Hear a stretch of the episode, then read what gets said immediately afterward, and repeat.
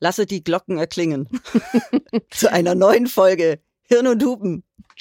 Wie ist es euren Glocken ergangen in der letzten Woche? Habt ihr schön getestet? Habt ihr eure Glocken abgetastet? Wir hoffen es ja sehr. Ja, und wir hoffen, ihr habt alle euren Vorsorgetermin ausgemacht, so wie wir das befohlen haben. Sonst wird euch Vreni die nächsten vier Wochen hier noch richtig nerven. Den Arsch versohlen werde ich euch. Ja.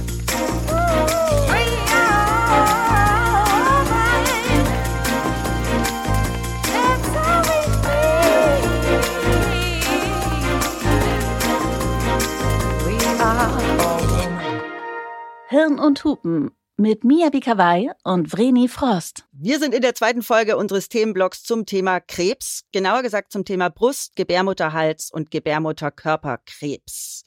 Ja, damit sagen wir eigentlich schon, worum es geht, nämlich um diese drei Krebserkrankungen. Statistisch betrachtet erkrankt jede zweite Frau im Laufe ihres Lebens an Krebs, jede achte davon an Brustkrebs.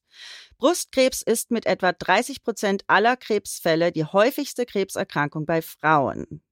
Das Durchschnittsalter liegt bei etwa 64 Jahren, aber jede vierte Betroffene ist jünger als 55 und jede zehnte jünger als 45. Und immer wieder erhalten auch junge Frauen unter 30 diese Diagnose. Ja, und für diese Folge haben wir eine Expertin zum Thema Brustkrebs eingeladen und möchten sie hiermit einmal gebührend vorstellen. Oh ja, sehr gerne. Professor Dr. Pia Wülfing ist bei uns. Sie durchlief von 2000 bis 2005 ihre Facharztausbildung an der Universitätsfrauenklinik in Lübeck und der Universitätsfrauenklinik in Münster. Nach erfolgreichem Abschluss dieser Ausbildung übernahm sie die Position der Oberärztin an der Universitätsfrauenklinik in Münster und fokussierte ihre Arbeit auf das Mammakarzinom, besser bekannt als Brustkrebs. Während dieser Zeit leitete sie verschiedene klinische Studien und erwarb umfangreiche Expertise in der Behandlung dieser schwerwiegenden Erkrankung. Im Jahr 2006 habilitierte sie mit einer herausragenden Arbeit zum Thema Bedeutung der Endothelin-A-Rezeptorexpression beim Mammakarzinom und Möglichkeiten der therapeutischen Einflussnahme. Das ist so ganz normal, dass man bei so, bei so Habilitationsschriften nie was versteht. Äh, kleiner Side, kleine Side Note habe ich bei meinem Bruder bei der Doktorarbeit schon gemacht. Er hat gesagt, einfach nur Fehler lesen. Ich dachte so, what the fuck? What the fuck? Das sind, das sind so ja. viele, so viele äh, Begriffe Aber Kudos drin. fürs flüssig aussprechen. Hey. Ja, äh, ja, aber weiter geht's mit Pia. Die Habilitation unterstreicht nicht nur ihre fachliche Kompetenz, sondern auch ihr tiefes Engagement für die Forschung im Bereich Brustkrebs. Von 2010 bis 2020 leitete sie die onkologische Praxis und Tagesklinik im Mama-Zentrum Hamburg, dem größten deutschen Brustkrebszentrum. In dieser Position konnte sie ihre Leidenschaft für die ganzheitliche Versorgung von Brustkrebspatientinnen in die Tat umsetzen und ihnen umfassende Unterstützung anbieten. Ja, und im Jahr 2020 gründete sie Pink. Diese wegweisende Plattform wurde ins Leben gerufen, um Frauen, die von Brustkrebs betroffen sind. Pia Wülfing und ihr engagiertes Team bei Pink setzen sich leidenschaftlich dafür ein, Frauen, die mit Brustkrebs konfrontiert sind, zu unterstützen und ihnen zu helfen, fundierte Entscheidungen über ihre Gesundheit zu treffen. Als Teil dieser Initiative startete Pia Wülfing den Podcast Wir erklären Brustkrebs. Dieser Podcast erwies sich als ein informatives und inspirierendes Medium, um Wissen über Brustkrebs zu verbreiten und den Patientinnen Mut zu machen. Die Gründung von Pink markiert einen weiteren Meilenstein in ihrer beeindruckenden Karriere und ihrem anhaltenden Engagement für die Brustkrebsforschung und Versorgung. Professor Dr. Pia Wülfing und ihr Team sind weiterhin entschlossen, Frauen auf ihrem Weg im Umgang mit Brustkrebs zu begleiten und ihnen die bestmögliche Unterstützung zu bieten. Natürlich verlinken wir euch wie immer alle Informationen in unseren Show Notes. Und damit herzlich willkommen, Professor Dr. Pia Wülfing. Liebe Pia, schön, dass du bei uns bist. Ja, vielen Dank, dass ich da sein darf. Ja, wir freuen uns sehr. Wir wie haben immer, viele Fragen. Genau, wie immer die wichtigste Frage vorweg. Wie geht's dir heute? Ach, das ist heute eine schlechte Frage. Ich bin sehr müde. Wir haben sehr viel Arbeit und eine Anfrage vom BfArM, also Gesundheitsministerium und äh, Nachtschichten quasi. Oh, ja. Aber sonst gut. Alles für die Sache. Korrekt. Mhm. Was ist deine größte Motivation im Kampf gegen Brustkrebs? Na, vor allem den Patientinnen Mut zu machen, Halt zu geben, ähm, Sicherheit zu vermitteln, damit sie in dieser doch sehr schwierigen Situation wieder ein bisschen mehr Boden unter den Füßen haben. Mhm. Mhm. Sag mal, wenn wir jetzt direkt am Anfang mal eine gute Nachricht verbreiten können, wie hoch sind denn die Heilungschancen bei Brustkrebs, wenn man das frühzeitig erkennt? Die sind sehr hoch. Man muss ja sagen, die meisten Patientinnen haben eine heilbare Situation, wenn sie sich vorstellen, also wenn sie einen Knoten getastet haben und die Diagnose gestellt wird. Da sind nur bei zwei von 100 Frauen äh, irgendwelche Befunde an anderer Stelle, also Metastasen, wie wir das nennen, eine Streuung eingetreten. Und bei höchstens weiteren 15 Prozent, und die Rate sinkt immer weiter, kommt es irgendwann im Verlauf der nächsten Jahre, manchmal auch Jahrzehnte, nochmal zu einer verzögerten Streuung. Und das sind deswegen gute Nachrichten, weil auch bei denen, bei denen eine Streuung kommt, einfach durch den Forschungs, äh, durch die Forschungsaktivitäten und diesen Faktor Zeit, der vergeht, wirklich auch jedes Jahr neue Medikamente auf den Markt kommen und auch Frauen mit einer gestreuten Situation zunehmend lange damit leben können. Das war, als ich angefangen habe als Ärztin, noch nicht so. Das sind wirklich gute Nachrichten. Sinken deswegen auch die Raten? Äh, du meinst die Rate der Sterblichkeit? Ja. Absolut. Ah, Absolut. Ja. Also die Prognose wird immer besser, wie wir das so sagen. Ähm, mhm. Also die, die Chance, äh, damit erstens überhaupt gar kein Problem mehr zu haben. Das sind ja die meisten, das sind mindestens 80 Prozent, ähm, die nie wieder ähm, konkreten Verdacht oder irgendwas haben, dass der Krebs zurückgekommen sein könnte. Okay, wow. Und bei den anderen maximal 20 Prozent kommt es entweder sehr früh bei den aggressiveren Krebsarten zu einem Rückfall oder eben auch viele Jahre später. Und da kann man aber jetzt eben äh, durch die Forschungserfolge wirklich bei den meisten viel tun. So dass erstens die Lebensqualität mit dieser Streuung dann auch besser ist, als sie vor 20 Jahren war und man eben auch zum Teil Jahre damit äh, noch leben kann. Wie mit einer chronischen Krankheit. Das ist nicht immer so, muss man auch fairerweise sagen, aber oft zum Glück. Mhm. Was sind denn die Risikofaktoren für Brustkrebs? Na, das Hauptrisiko ist, dass man einen wirklichen genetischen Brustkrebs hat, also dass man wirklich Brustkrebs quasi oder das Risiko zu erkranken geerbt hat. Das sind aber anders als man landläufig so denkt, nur fünf Prozent der erkrankten Frauen. Ähm, bei allen anderen 95 Prozent wissen wir es eigentlich nicht wirklich, warum die erkrankt sind. Und da ist dann das Hauptrisiko das Alter. Also je älter man wird, desto höher ist das Risiko, dass man erkrankt. Und dann die Zeit des hormonellen Einflusses, also quasi die Zeit, wo die Eierstöcke funktionieren und Hormone bilden. Und durch diese in den Eierstocken gebildeten Hormone hat man quasi einen Einfluss auf das ganze Gewebe, auch auf die Brüste. Und dadurch hat man auch ein höheres Risiko. Also je früher man die erste Regelblutung hatte und je später die allerletzte, also in die Wechseljahre kommt, also je länger diese Zeitspanne ist, desto höher ist auch das Risiko, dass man erkrankt. Und dann gibt's die Lifestyle-Faktoren. Mhm. Denn an den anderen drei genannten Faktoren kann man ja nicht so richtig viel was tun. Ähm, Lifestyle kann man aber in die Hand nehmen und da ist an Stelle eins immer Rauchen zu nennen. Ähm, Übergewicht, wenig Bewegung, schlechte Ernährung, also all das, was wir eigentlich wissen in der auch jetzt gerade genannten Reihenfolge und ähm, das hat man selbst in der Hand. Mhm.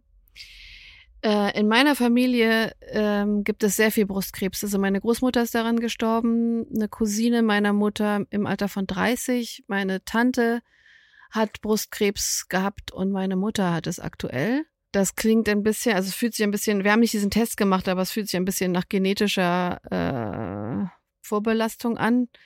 Ist das so? Kann man das jetzt so sagen, ohne, sagen wir mal, den Test an sich selber gemacht zu haben? Und was kann man machen, wenn? Was ist denn der Test? Ich weiß gar nicht, wie der heißt, aber das wurde angeboten. Ah, ja. Das muss man aber auch selber zahlen. Und da kann man gucken, ob man eine genetische Vorbelastung hat für darf ich darf ich darf ich einen äh, unbedingt, unbedingt. Also, also genau also, deswegen fragen wir ja, ja. also ähm, man muss den Test nicht selber zahlen das war das was ich äh, sofort okay. einmal gerade rücken würde wenn man wirklich eine äh, Indikation so nennen wir das in der Medizin hat also wenn man anhand von ähm, dem Computersystem, was das Risiko errechnet anhand des Stammbaums. Du hast das ja gerade aufgezählt, wer ja. in der Familie erkrankt ist.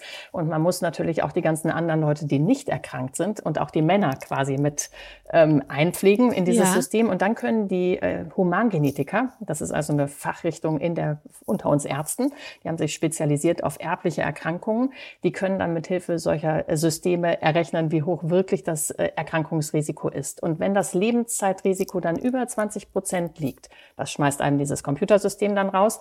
Dann hat man quasi auch den Anspruch auf so eine Gentestung und den übernimmt dann auch die Krankenkasse, die gesetzliche, in jedem Fall. Ähm, und insofern würde ich immer sagen, wenn man so eine Familiengeschichte hat, wo man entweder sehr viele Erkrankte ähm, im, im Umfeld hat, im näheren Umfeld. Je dichter dran, desto gefährlicher, kann man sagen. Stimmt Oder, es äh, übrigens, ganz kurz, äh, stimmt es, mhm. dass man eher auf die mütterliche Seite guckt? Nee, Ah. Ähm, überhaupt nicht. Ähm, also ganz im Gegenteil, das ist sogar gut, dass du fragst. Mhm. Also man kann das auch genauso. Wir haben ja alles 50-50 quasi, mhm. die, äh, die Chromosomen und die Gene von Vater und Mutter. Und es kann genauso von der väterlichen Seite kommen. Das ist sogar fast noch ein bisschen gemeiner, weil man manchmal ja nicht drauf kommt und weil man die Seite sich gar nicht so anguckt. Weil der Vater selbst, es können zwar auch Männer am Brustkrebs erkranken, aber das sind nun wirklich nur, ich glaube, 600 im Jahr in Deutschland. Das ist sehr selten. Aber Prostatakrebs bei Männern oder ähm, Bauchspeichel Schilddrüsenkrebs oder Darmkrebs bei Männern. Mhm. Das sind durchaus auch ähm, Hinweise darauf, dass da irgendwie so ein Gen äh, in der Familie sein könnte. Und dann ist es in der Regel ja die, also die Großmutter väterlicherseits oder die äh, Tante äh, väterlicherseits, also die Schwester des Vaters, ja. ähm, wo man hingucken könnte und sollte. Und ähm, nee, man muss beide Seiten angucken und äh, das machen aber diese Humangenetiker auch mit einem. Und ähm, es gibt richtig spezialisierte Zentren, Ambulanzen, meist an den großen Kliniken, zum Teil aber auch Praxen wachsen. Und äh, es gibt das sogenannte Konsortium für familiären Brust- und Eierstockskrebs. Und ihr seid doch Rheinländerinnen, oder? Das hört man doch. und in Köln hat die Frau Professor Schmutzler vor gefühlten Ewigkeiten, vor 20 Jahren angefangen, so etwas aufzubauen, äh, flächendeckend über Deutschland verteilt, so Konsortiumsstandorte. Ähm, das ist von der Deutschen Krebshilfe dann gefördert worden. Und da können eben jetzt ähm, Frauen, wo man, wo auch die Frauenärztin dann sagt, ja, das klingt nach einer familiären Häufung, können sich dort beraten lassen. Ähm, das kostet auch nichts. Und wenn dann eben gesagt wird, das ist ein hohes Risiko, da, ist wirklich vielleicht eine Laus im Nest, ähm, dann steht einem auch so eine Testung zu, die wird einem dann auch angeboten. Und ich rate auch immer, dass man die macht ähm, und nicht vermeidet aus Angst. da gibt es eigentlich gute Daten, auch psychologische Daten, dass es eigentlich nur entlasten kann und dass wenn diese äh, Tatsache dann, dass man vielleicht doch das Gen geerbt hat, da ist, dass es den Patientinnen oder den nicht erkrankten Frauen, die damit belastet sind, doch besser geht, wenn sie wissen, dass sie es haben. Und dann kann man nämlich auch was tun. Also erstens steht einem dann eine intensivierte Vorsorge zu, so nennen wir das, also jährliche Untersuchungen bei wirklich Oberspezialisten und es wird einem auch eine Kernspintomographie, also eine MRT-Mammographie dann bezahlt von der mhm. Kasse und äh, dann wird das auch gleichzeitig immer an diesen Tagen ähm, wir sagen korreliert, also abgeglichen mit einer Mammographie, mit einem Ultraschall. Also man hat dann wirklich eine Expertenvorsorge und in einem völlig anderen Rhythmus und viel früher, als einem die sonst zustehen würde. Deswegen, also wenn irgendwas verdächtig scheint, äh, ganz jung Erkrankte in der Familie äh, oder eben solche Häufungen, dann sollte man sich auf jeden Fall an so Spezialisten wenden, an Humangenetiker und oder ans Konsortium.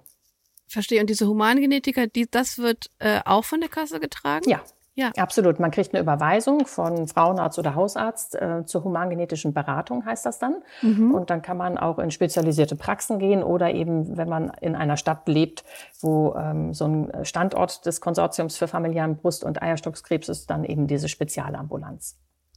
Das ist mal eine spannende News, weil im Krankenhaus meiner Mutter wurde da was ganz anderes erzählt, als wir da waren. Vielleicht wollten sie sich einfach nur Geld machen. Genau, einfach das ist ein bisschen frech formuliert, aber äh, genau. ja, aber das ist das ist ja wirklich wertvoll. Mhm. Wir ja. fokussieren uns ja in dieser Folge auf Brustkrebs, aber mhm. sag, hast du auch Erfahrung mit Gebärmutterhals oder Gebärmutterkörperkrebs? Ja, es ist einfach nicht meine Spezialisierung. Man, ich habe mich einfach relativ früh auf dieses Thema Brustkrebs spezialisiert, weil ich da auch geforscht habe und dann äh, wurden vor 20 Jahren äh, wurden diese Brustzentren erfunden, wenn man so will, und man musste sich ähm, quasi auch dann auf sowas spezialisieren. Und ich habe quasi in Münster mit einer Kollegin zusammen dieses erste Brustzentrum dort an der Uniklinik mit aufgebaut, äh, so dass das einfach von Anfang an mein Fokus war. Aber zur Facharztausbildung gehören natürlich alle weiblichen Krebsarten dazu. Und äh, das sind dann eben auch Eierstockskrebs, Gebärmutterkrebs, Gebärmutterhalskrebs, ähm, auch wenn die alle viel seltener sind als Brustkrebs. Also Brustkrebs mhm. kriegt ja jede achte Frau. Das ist einfach wahnsinnig häufig und ja. die anderen Krebsarten sind viel seltener. Jetzt nehmen wir mal an, ich taste mich selber ab und entdecke einen Knoten. Wie gehe ich dann am besten vor und wie wird nach einer Diagnose äh, weiter vorgegangen? Mhm. Ich hoffe mal, dass du eine Frauenärztin oder einen Frauenarzt hast. Also wenn man einen Knoten ertastet hat und jemanden hat, der einen sonst auch betreut, dann würde ich mir äh, zügig einen Termin dort machen. Und wenn man am Telefon sagt, dass man einen Knoten getastet hat, dann ist das auch nicht so, dass man da wochenlang drauf warten muss. Und äh, dann äh, würden die Kollegen in der Frauenarztpraxis äh, sicherlich erstmal einmal nachtasten und einen Ultraschall machen. Äh, die meisten haben keine Mammografiegeräte mehr, anders als früher, sodass dann meistens die Überweisung zur Radiologie, zur zu spezialisierten, auf Brust spezialisierten Radiologen erfolgt. Und die würden ergänzend zum Ultraschall dann eine Mammographie machen und dann eben Gesamtbild zusammensetzen. Das ist ja wie so ein Puzzle und äh, quasi entscheiden, ob anhand der Bilder, also anhand der Mammographie und des Ultraschalls, das äh, verdächtig aussieht und weiter abgeklärt werden muss. Und dann würde, wenn es verdächtig ist, eine Standsbiopsie gemacht. Das ist äh, weniger schlimm, als es sich jetzt anhört. Das ist eine etwas dickere Nadel als beim Blutabnehmen, ähm, die mit so einem kleinen Gerät quasi schnell einmal in diesen äh, Befund, in diesen Knoten reingepikst wird, ähm, unter Betäubung natürlich, lokaler Betäubung. Und dann kriegt man sehr schnell, also je nach Setting, je nach Brustzentrum innerhalb von 24 Stunden, aber spätestens also innerhalb von sehr wenigen Tagen Klarheit, weil der Pathologe das dann unter Mikroskop untersucht und sagen kann, erstens ist es Krebs ja oder nein und dann vor allem, was für ein Krebs ist das? Wir haben beim Brustkrebs ganz viele wichtige Faktoren, auf die man gucken muss. Oder es ist kein Krebs, dann braucht man aber eine gute Erklärung, warum da ein Knoten ist. Ne? Das mhm. heißt, man braucht da eine gute, gutartige Erklärung. Das muss der Pathologe dann auch liefern. Und wenn du sagst, es gibt ganz viele verschiedene Arten, auf die man gucken muss, was, was bedeutet das? Naja, also bei Krebs guckt man immer, ist er aggressiv oder ist er nicht aggressiv ähm, und konkret, äh, wie schnell ist er gewachsen. Das ist das sogenannte Grading von G1, das ist langsam wachsend, bis G3, das ist schnell wachsend. Äh, je aggressiver, desto mehr muss man quasi therapieren, so müsst ihr euch das vorstellen. Mhm. Und dann guckt man aber nach ganz vielen Sachen, die der Pathologe im Labor durch Färbung rauskriegt und zwar qua, ja, also Angriffsziele an der Tumorzelle. Das ist vielleicht das beste Wort. Man guckt, ob die Tumorzelle hormonempfindlich ist. Wenn sie das ist, dann versucht man nämlich hinterher in der Nachbehandlung des Tumors ähm, mit Antihormontherapie, also mit ähm, ja, Hormonentzug, ähm, das Wachstum von vielleicht im Körper verbliebenen Zellen ähm, zu verhindern. Das sind dann Medikamente, die man kriegt. Und genauso guckt man nach einem weiteren Faktor, der heißt HER2. Das ist ein Wachstumsfaktor, der ist erfunden worden. Da habe ich angefangen, ärztlich tätig zu sein. Also es ist über 25 Jahre jetzt eigentlich quasi her.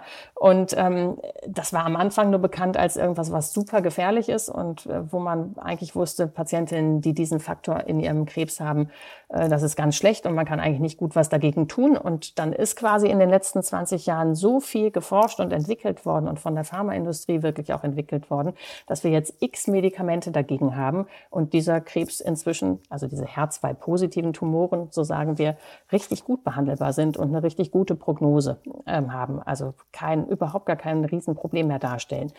Und dann sind in den letzten Jahren ähm, noch weitere Marker äh, gefunden und getestet worden und Medikamente entwickelt worden, die Richtung Immuntherapie gehen. Also quasi das dann, wenn man die hat an dem Tumor, dann versteckt sich der Tumor vor dem eigenen Immunsystem und ähm, die Medikamente enttarnen ihn, wenn man so will, wieder.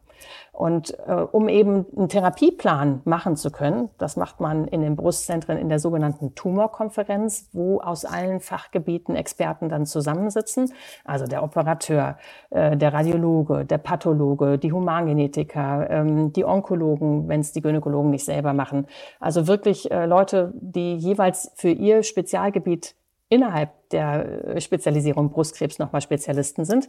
Die überlegen dann, welche Therapie in welcher Reihenfolge sinnvoll ist. Früher ist immer erst operiert worden. Das ist heute überhaupt nicht mehr so. Wenn man jetzt schon weiß, aufgrund dieser eben genannten Eigenschaften, biologischen Eigenschaften, dass eine Chemotherapie erforderlich ist, dann wird man ähm, heute eigentlich zuerst die Chemo machen ähm, oder den Tumor zumindest erstmal anbehandeln mit Medikamenten, um zu gucken, wie er reagiert und dann erst operieren. Ähm, und also das ist ein sehr komplexes Behandlungsgefüge und eigentlich, äh, klar gibt es Gruppen und Schubladen, aber es ist sehr individuell bei jeder Patientin wirklich von der Größe und von der Biologie des Tumors abhängig.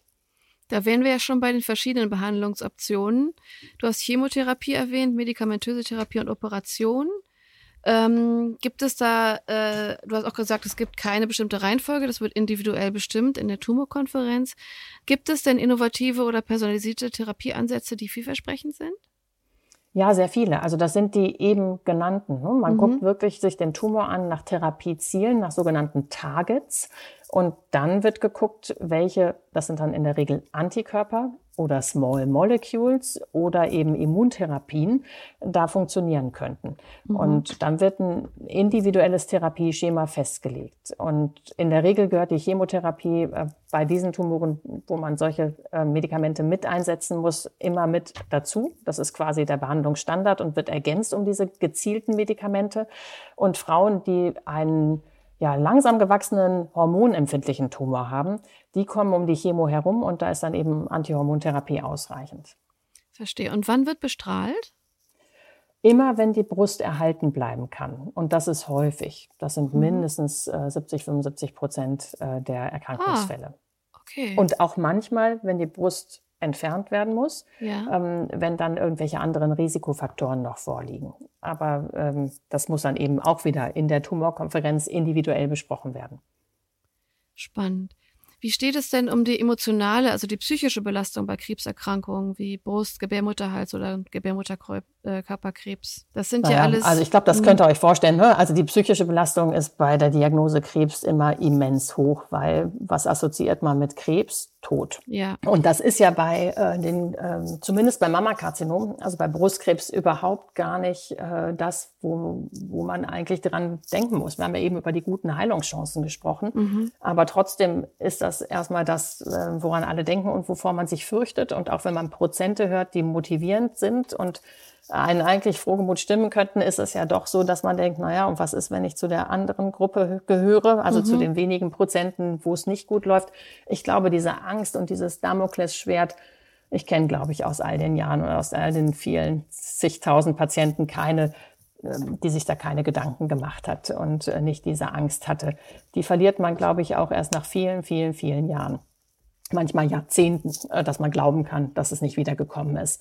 Ähm, und dann hat man natürlich gerade bei diesen weiblichen Tumorarten, die du eben genannt hast, also Brustkrebs, Gebärmutterkrebs, Gebärmutterhalskrebs, Eierstockskrebs, immer irgendwie auch ein Stückchen äh, die Sexualität und die Integrität der Frauen ähm, ja, die, die, die Besonderheit dieser Krebsarten darstellen. Also eine entfernte Brust oder entfernte Eierstöcke ähm, sind einfach noch mal was anderes, als wenn ein Stück Darm weggenommen wird, ähm, aus Sicht der Patientin. Ja, einfach weil Partnerschaft, Sexualität, ja. alles irgendwie auch damit reinspielt.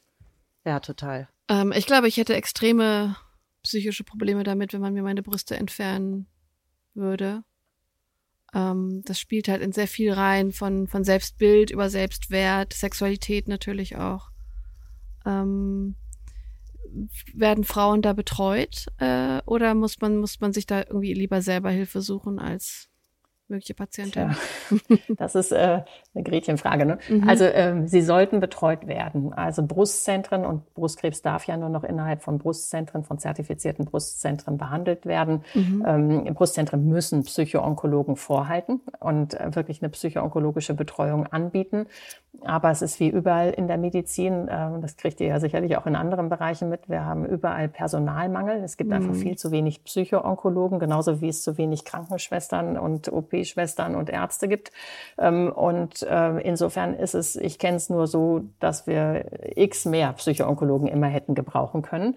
Und dann ist es ja auch so, dass äh, die Zeit in der Klinik ja, ein paar Wochen sind, äh, wo man wirklich akut dort betreut wird, vielleicht auch ein paar Monate, aber dass das Problem dann ja nicht weg ist und die Frauen eigentlich eine Weiterbetreuung brauchen, auch ambulant. Genau. Und da hört es dann vollständig auf. Ähm, also wir haben, glaube ich, im Moment sechs bis acht Monate Wartezeit auf einen psychoonkologischen Therapieplatz. Und das ist ja verrückt lang.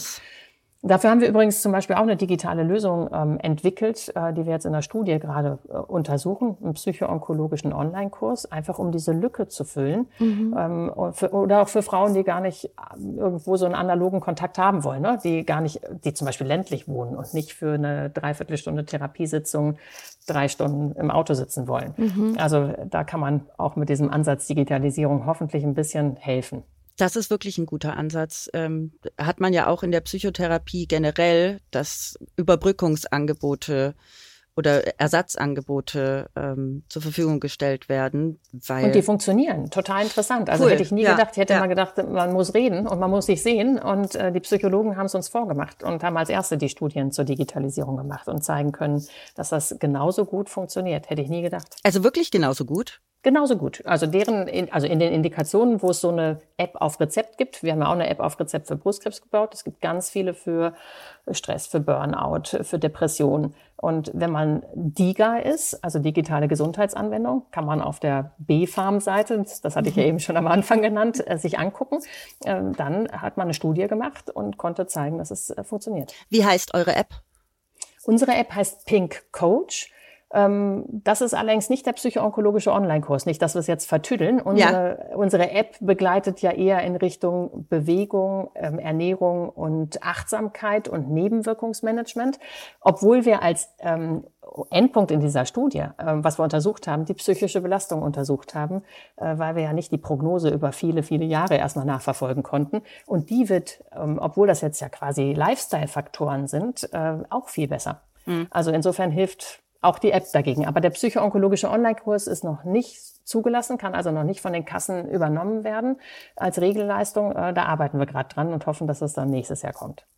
Wie sieht es mit Selbsthilfegruppen aus? Ähm, äh, machen die Sinn? Vermittelt ihr da hin? Sehr unterschiedlich. Mhm. Sehr unterschiedlich. Also ich glaube, da kann man keine pauschale Empfehlung aussprechen. Also die eine Frau findet es ganz furchtbar, in der Gruppe zu sitzen und sich auch noch all die anderen Krankheitsgeschichten anzuhören ja. und die anderen Probleme zu hören. Anderen geht's gut damit, weil sie sich äh, ja gesehen fühlen und vielleicht auch ein bisschen ihre Sachen auf andere Schicksale projizieren können. Und es hängt, glaube ich, sehr von der Moderation auch ab, wie fachkompetent das ist. Ähm, aus Arztsicht sind manchmal, nicht alle, ähm, Selbsthilfegruppen so ein bisschen auch ein, äh, die Quelle von viel Desinformation, wenn ich es jetzt mal diplomatisch ausdrücke. Ah, okay. Magst du uns mal deine schönste oder inspirierendste Erfolgsgeschichte erzählen, die du im Laufe deiner Arbeit hattest? Gerne auch im Zusammenhang mit Pink? Hm. Oder eine, eine. Das sind ja zwei verschiedene Geschichten. Ja. Also dann darfst du uns würde, zwei erzählen. Ich muss sagen, ich äh, erinnere mich als größte äh, Erfolgsgeschichte aus der Klinik an eine ganz junge Patientin, ähm, die einen gestreuten Brustkrebs hatte und von den Sanitätern, die sie in das Brustzentrum gebracht haben, auf einer ja, so rollbaren Liege, ihr kennt das, ne, aus den Krankenwagen reingeschoben wurde in mein mhm. Sprechzimmer. Das kommt sonst nie vor. Die Brustkrebspatienten können in der Regel immer irgendwie reinlaufen. Ähm, die war todkrank, ähm, musste man sagen, und hatte relativ lange versucht, mit ähm, ausschließlich naturheilkundlichen, komplementären, ah. wie auch immer Methoden äh, ihre Situation in den Griff zu bekommen. Und das war richtig äh, schiefgegangen. Der Tumor war im ganzen Körper explodiert. Mist. Und die hatte so einen Tumor, wo wir wirklich mit zielgerichteten Therapien ansetzen konnten. Und ähm, die lebt bis heute. Und das ist viele Jahre her und oh, wow. lebt gut damit. Also das ist irgendwie, ich, äh, das war jetzt eine spontane Frage. Das ist wirklich das, was mir sofort eingefallen ist, wo wir also eine meiner leitenden Arzthelferinnen ist mit zu Pink gekommen und über die reden wir manchmal noch immer und sagen, weißt du noch, wenn es um solche Sachen geht.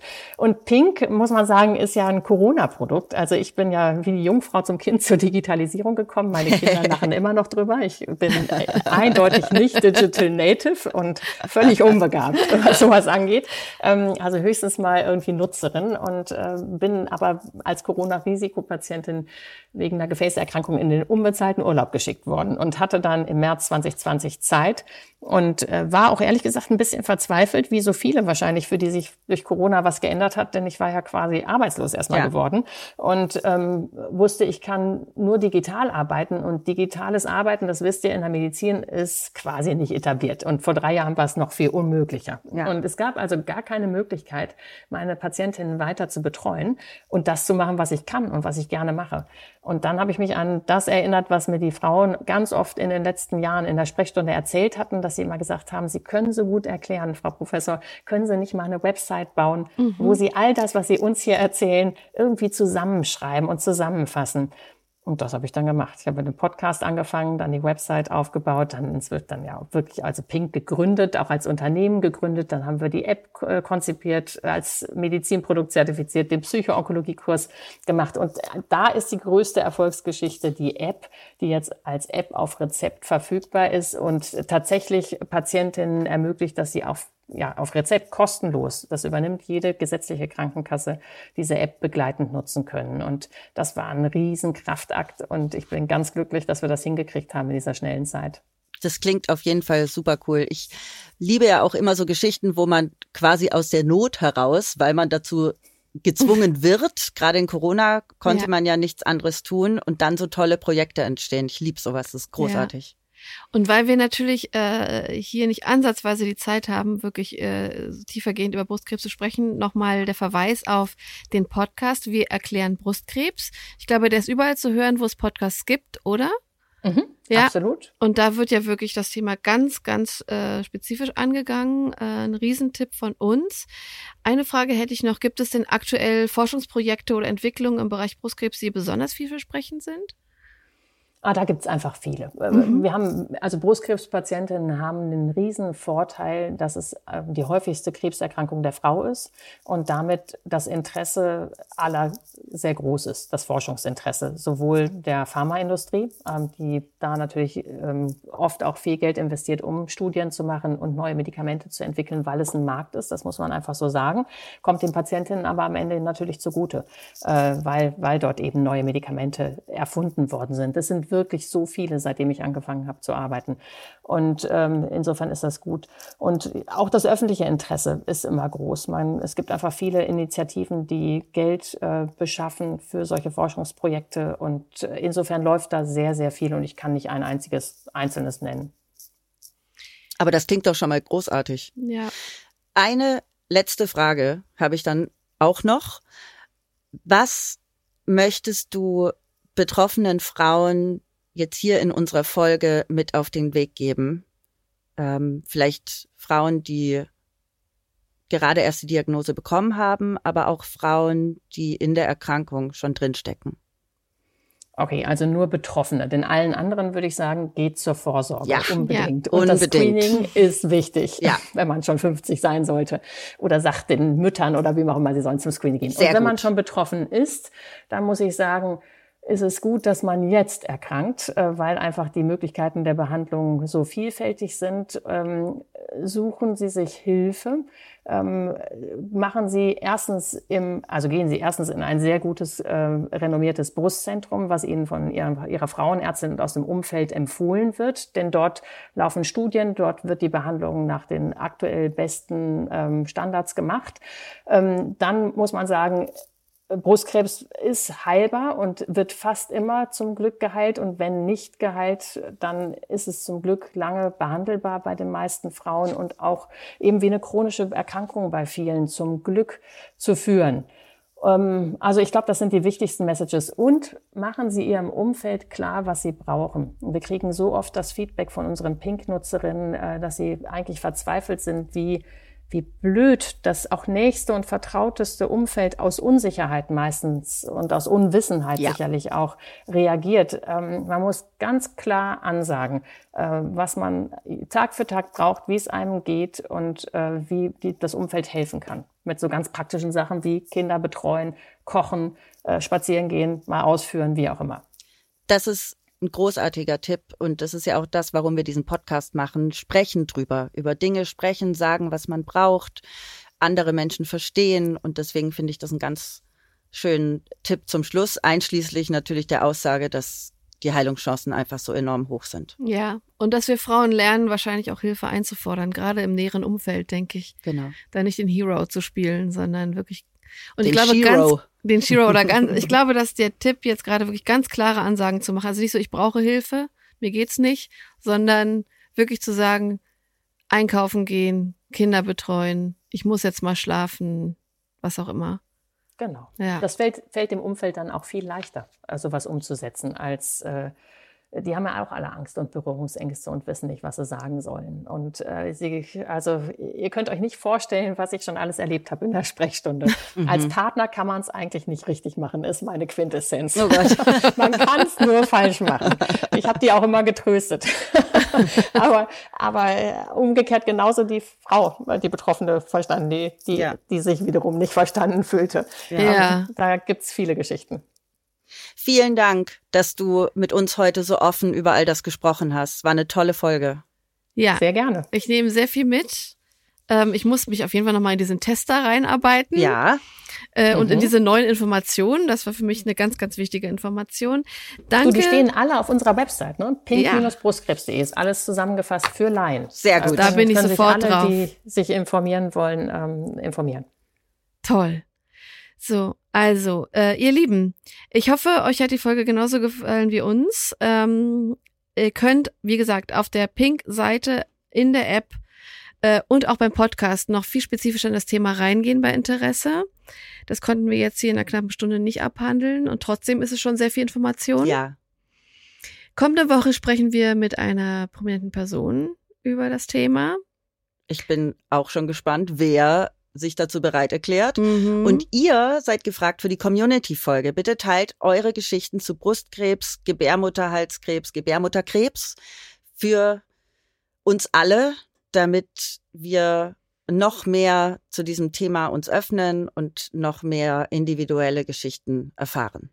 Genau, und vielleicht auch Erfahrungen teilen. Gerne auch als Betroffene wo wir gerade drüber, äh, als, als, als Angehörige, wo wir gerade drüber gesprochen haben, ja. dass das schwierig sein kann. Ja. Teilt das gerne auch. Sehr, sehr wichtig. Also, äh, abonniert uns, betätigt das Glöckchen, äh, schenkt uns Sterne. Und geht zur Vorsorgeuntersuchung. Und geht zur Vorsorgeuntersuchung. Untersucht eure Glocken weiterhin. Wir hören uns klingelnd nächste Woche. Hier bei Hirn und Hupen. eure Mia. Und eure Fredi.